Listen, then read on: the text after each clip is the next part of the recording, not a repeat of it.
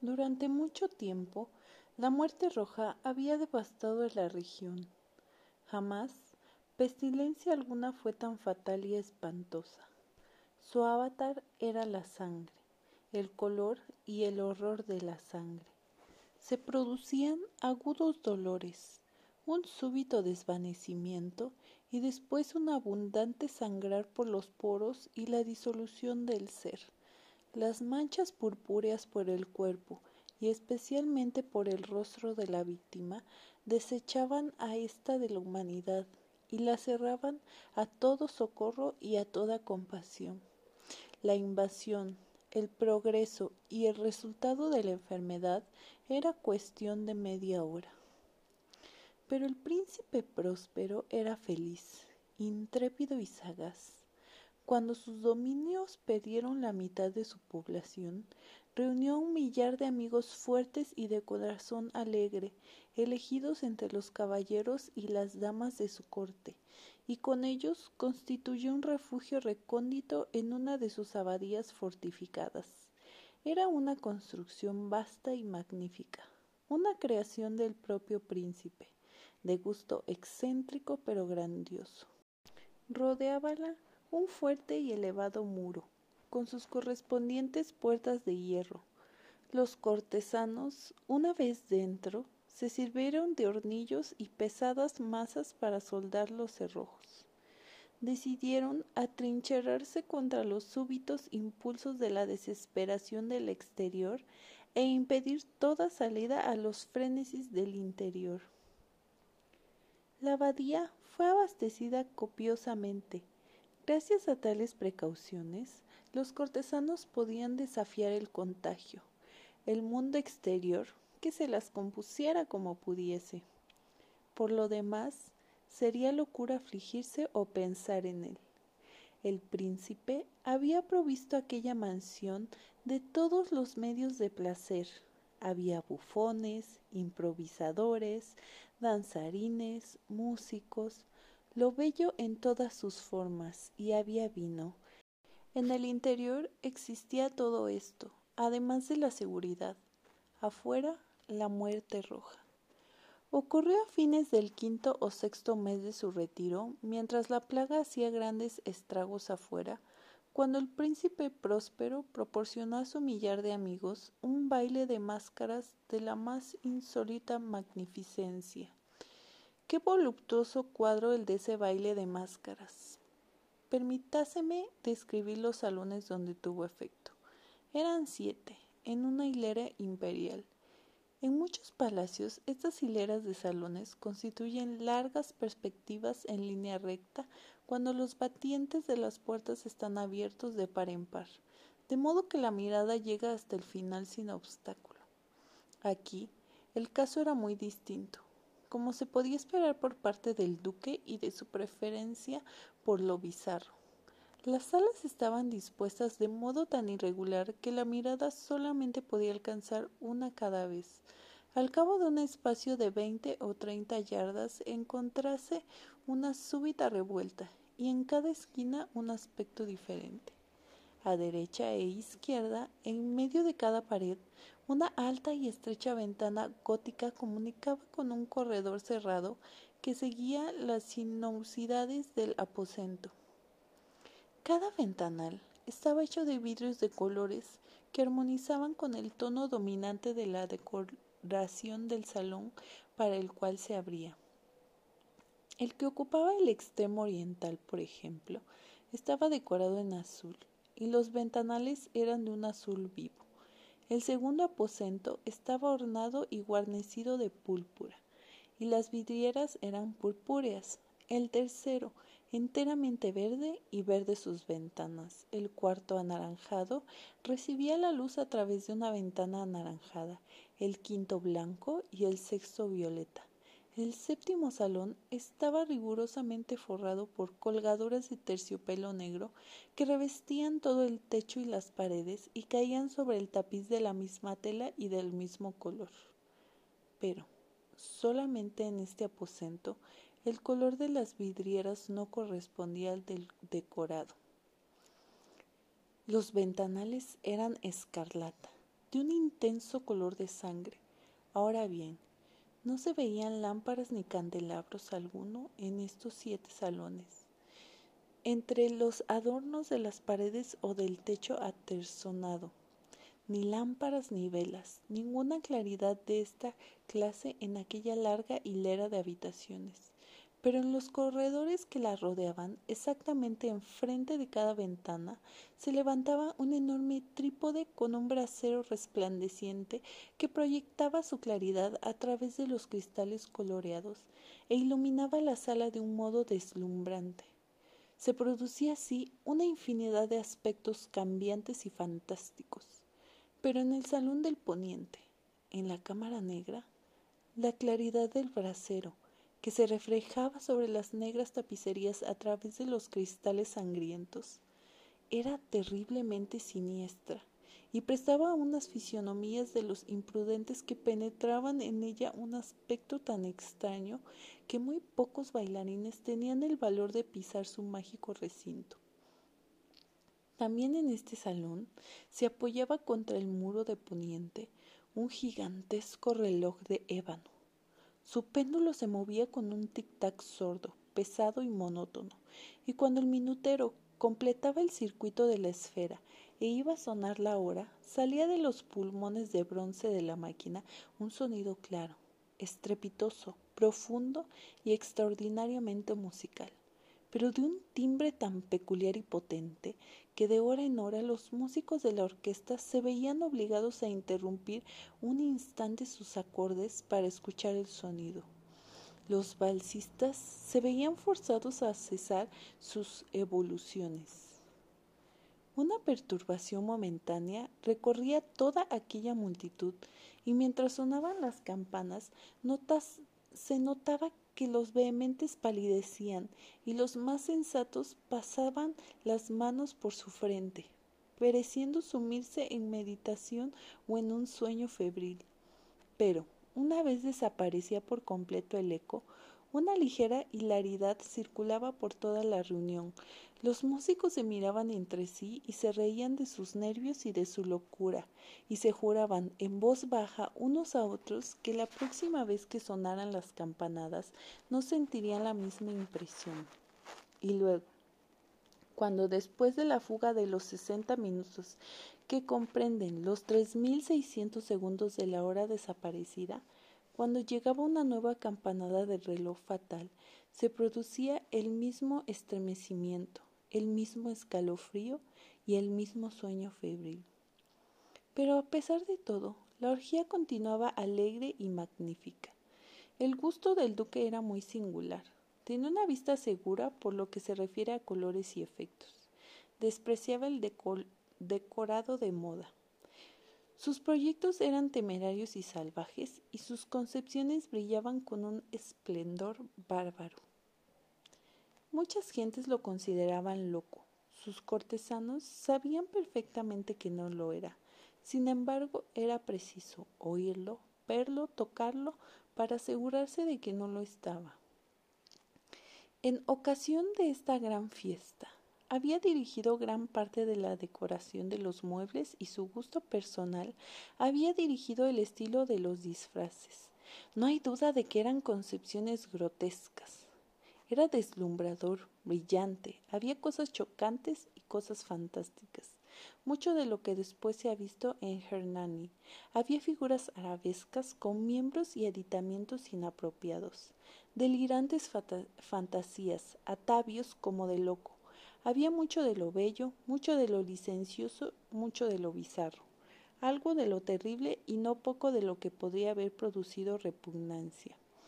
De un lado a otro de las siete salas pavoneábase una muchedumbre de pesadilla, y esa multitud, la pesadilla, contorneándose en todos sentidos, teñiéndose del color de los salones, haciéndose que la música pareciera el eco de sus propios pasos. De pronto, Repica de nuevo el reloj de ébano que se encuentra en el salón de terciopelo. Por un instante queda entonces todo parado. Todo guarda silencio, excepto la voz del reloj. Las figuras de pesadilla quedasen yertas paradas. pero los ecos de la campana se van desvaneciendo. No han durado sino un instante y apenas han desaparecido. Una risa leve mal reprimida se cierra por todos lados. Y una vez más, la música suena, vive en los ensueños. De un lado a otro se retuerce más alegremente que nunca, reflejando el color de las ventanas distintamente teñidas y a través de las cuales fluyen los rayos de los trípodes. Pero en el salón más occidental de los siete no hay ahora máscara ninguna que se atreva a entrar, porque la noche va transcurriendo. Allí se derrama una luz más roja a través de los cristales color de sangre, y la oscuridad de las cortinas teñidas de negro es aterradora. Y a los que pisan la negra alfombra se les llega del cercano reloj de ébano un más pesado repique, más solemnemente acentuado que el que hiere los oídos de las máscaras que se divierten en las salas más apartadas. Pero en estas otras salas había una densa muchedumbre. En ellas latía febrilmente el corazón de la vida. La fiesta llegaba a su pleno arrebato cuando, por último, sonaron los tallidos de medianoche en el reloj. Y entonces la música cesó. Como ya he dicho, las evoluciones de los danzarines también.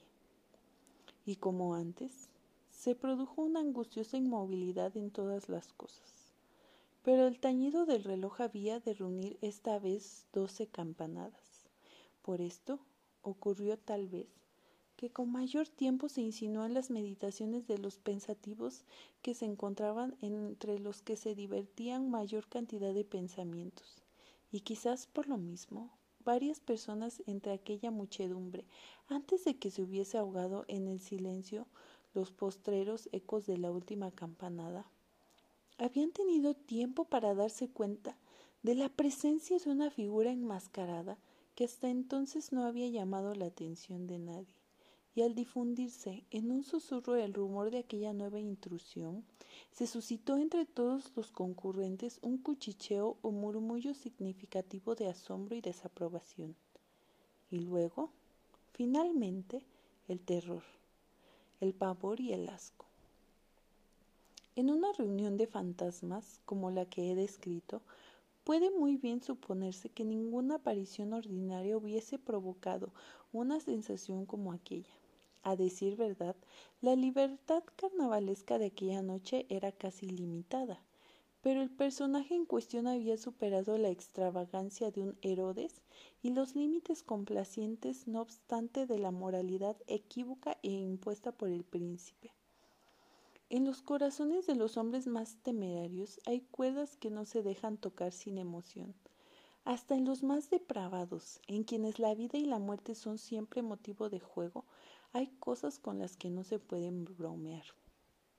Toda la concurrencia pareció entonces sentir profundamente lo inadecuado del traje y de las mangueras del desconocido. El personaje era alto y delgado, estaba envuelto en un sudario que lo cubría de pies a cabeza.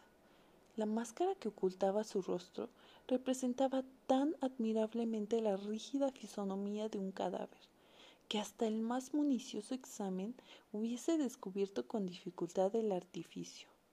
Y sin embargo, todos aquellos alegres locos hubiesen soportado y tal vez aprobado aquella desagradable broma.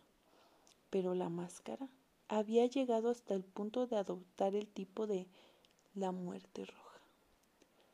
Sus vestiduras estaban manchadas de sangre y su ancha frente, así como sus demás facciones, se encontraban salpicadas con el horror escarlata.